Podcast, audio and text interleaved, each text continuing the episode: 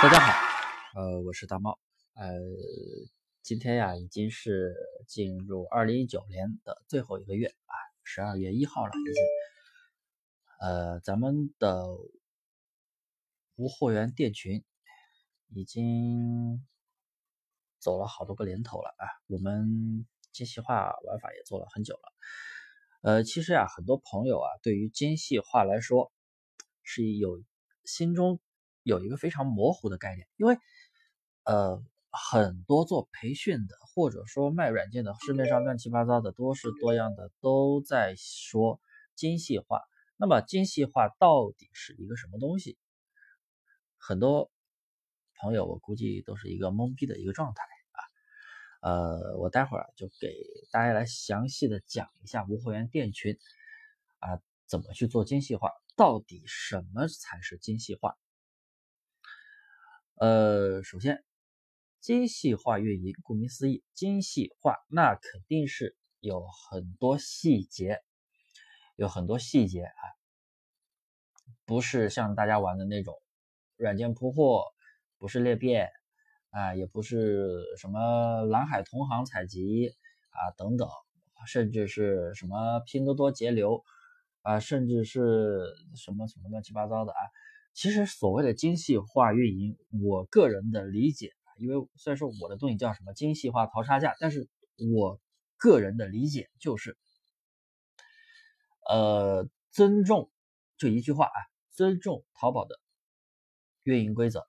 我觉得尊重淘宝的运营规则就是精细化。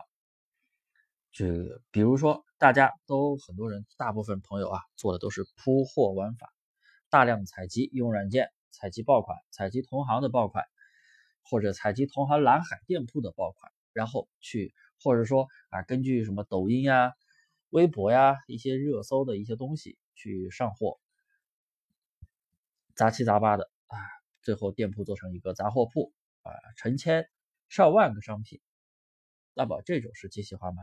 这种不是精细化，因为大家都是在铺货，哪怕是你把数量做到很多。还有一些培训机构啊，所谓的精细化，把数量减到一千、两千，这叫精细化吗？我觉得，呃，如果你能够尊重淘宝的运营规则，比如说淘宝的运营规则，比如说主营占比，啊，很多朋友都做杂货铺，为什么要说做单一类目呢？可能你就会觉得，啊，单一类目会不会什么接触给买家的接触面不够广？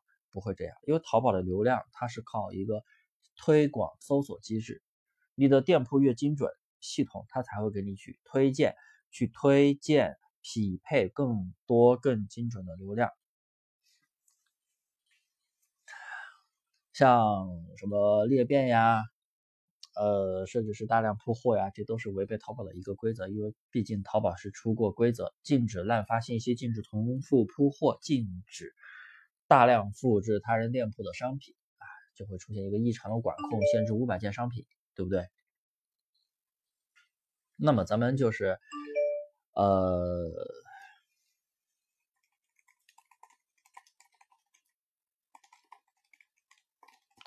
别就是咱们所以这一块儿大家一定要注意。所以我接下来给大家来讲一下，到底什么是精细化运营？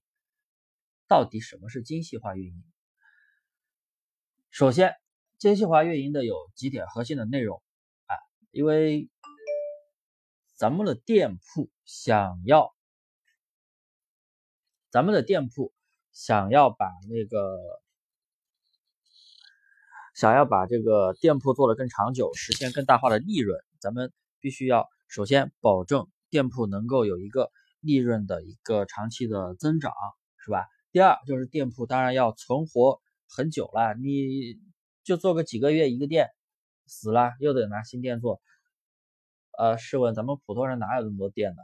除非啊，有一些朋友可能就是自己的资源比较多，资金比较大啊，买了很多店啊，准备了很多店，那个就不说了。但是一般人哪有那么多店呢？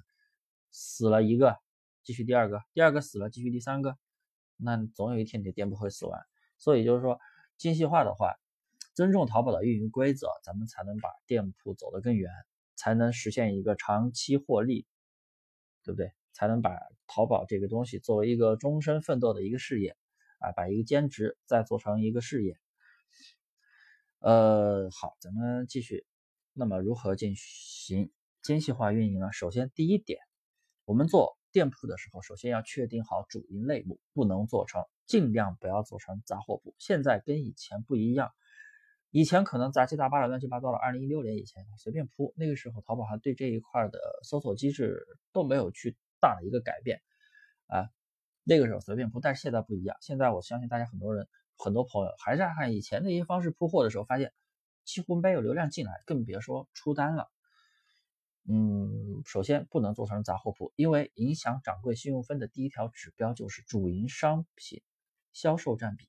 大家可以去看一下自己的掌柜信用分，掌柜信用分的话，可以大概的判定你店铺的一个整体权重啊。我们把掌柜信用分点开之后，就可以看到很多影响掌柜信用分的指标啊。剩余的我就说第一条。就是一个主营占比，主营类目占比越高，自然你的展那个掌柜信用分就越高。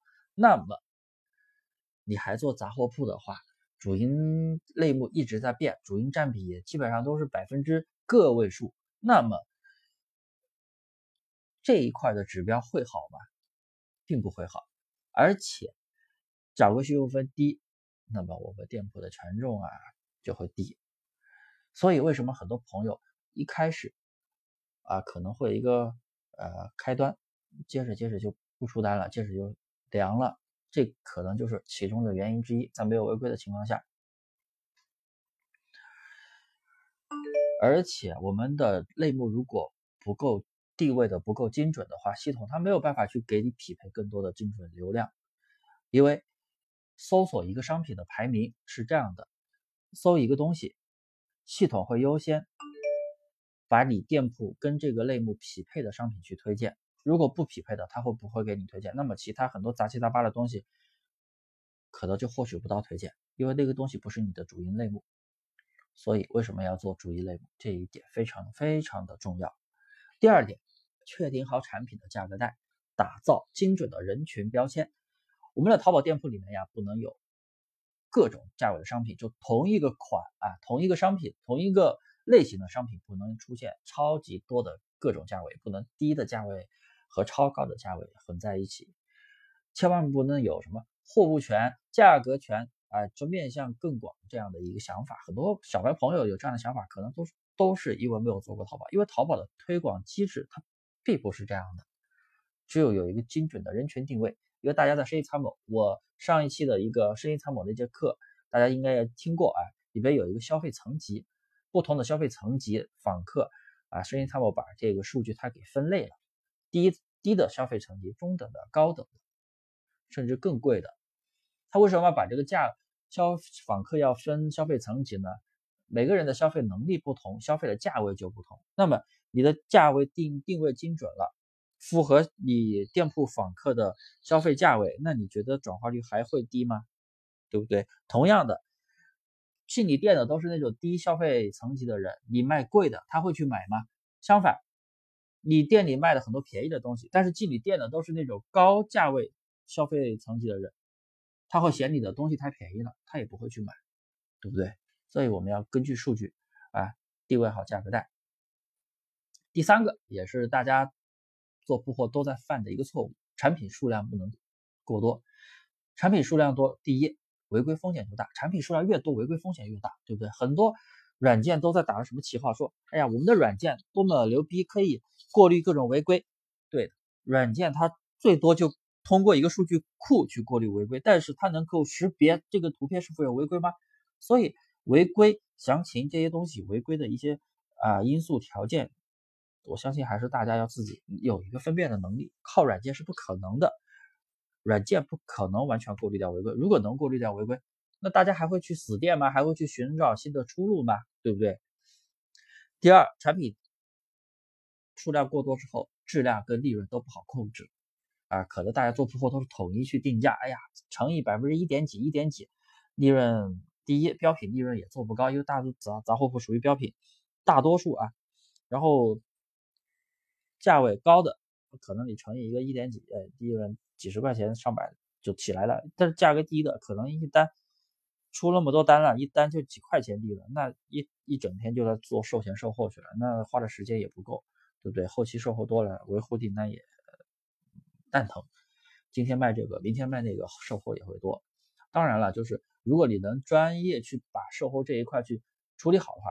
这都不是问题，好吧？这都不是问题。其实我说的这些东西都当然都不是问题，能解决。然后再就是产品数量多了之后啊，店铺就会滞销率就会特别的大。滞销率是什么？大家可以打开自己的生意参谋手机啊，手机淘宝、手机千流的那个数据，可以看到有一个出售中宝贝和一个今日被浏览宝贝数。如果你的今日被浏览宝贝数非常低，那么也就是说你店铺里边大量的宝贝是没有人看的。我相信很多做铺货的朋友应该都也接触过，就是我们做完店铺几千上万个商品，最后卖出去的却只有十几款，甚至更低。那么也就是大量的宝贝是没有人看的。那么你还会觉得宝贝数量跟销量有关系吗？大量的宝贝没人看呀。那么那样的宝贝，它就会影响店铺的动销率。店铺的动销率等于每个月有销量的宝贝数量除以宝贝总量。那么你的宝贝总量不断在增加，有销量的宝贝数却增加的非常慢，因为特别少，那么你的动销率就非常非常的低，那么店铺的整体权重就会下来。所以为什么店铺要做定期的一个初级优化？初级优化就是删垃圾宝贝，当然这只是初级优化，仅仅是删垃圾宝贝是不够的，我们还要对店铺的一些小爆款商品、出过单的一些小爆款商品去维护，有收藏加购的宝贝去维护，这些都是需要一些。啊，精细化运营的一些操作，啊，咱们的精细化淘差价的课程也会去提到这些东西，好吧？所以为什么要去维护店铺的一个动销率？第五，后期就是对店铺的一个深入优化。刚刚是初级优化，啊，我跟那个产品数量不能过都讲到一起了，啊，也就是利用咱们那个精细化淘价价的思路也好，还是说传统淘宝的思路也好，要对店铺的宝贝和店铺整体有一个。优化，那么优化的话是从哪些方面呢？从哪些方面呢？第一，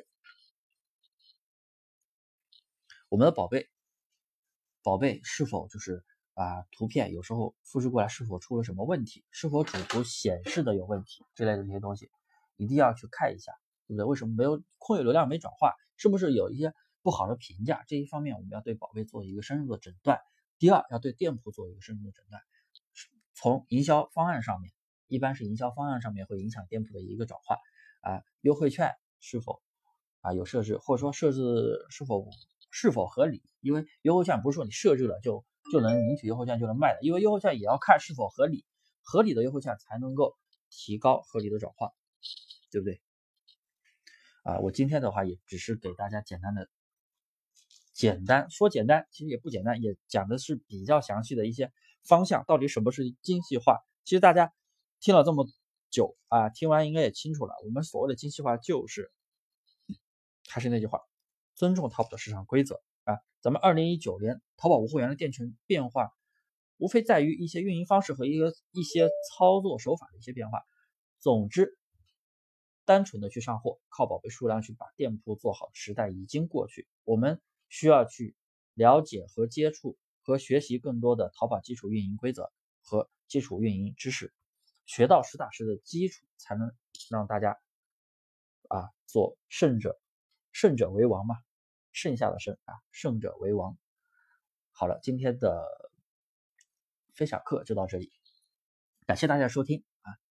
学习精细化淘差价可以咨询大猫，大猫五三八三，大猫的微信大猫五三八三啊，有什么想问的都可以去提问啊，谢谢各位。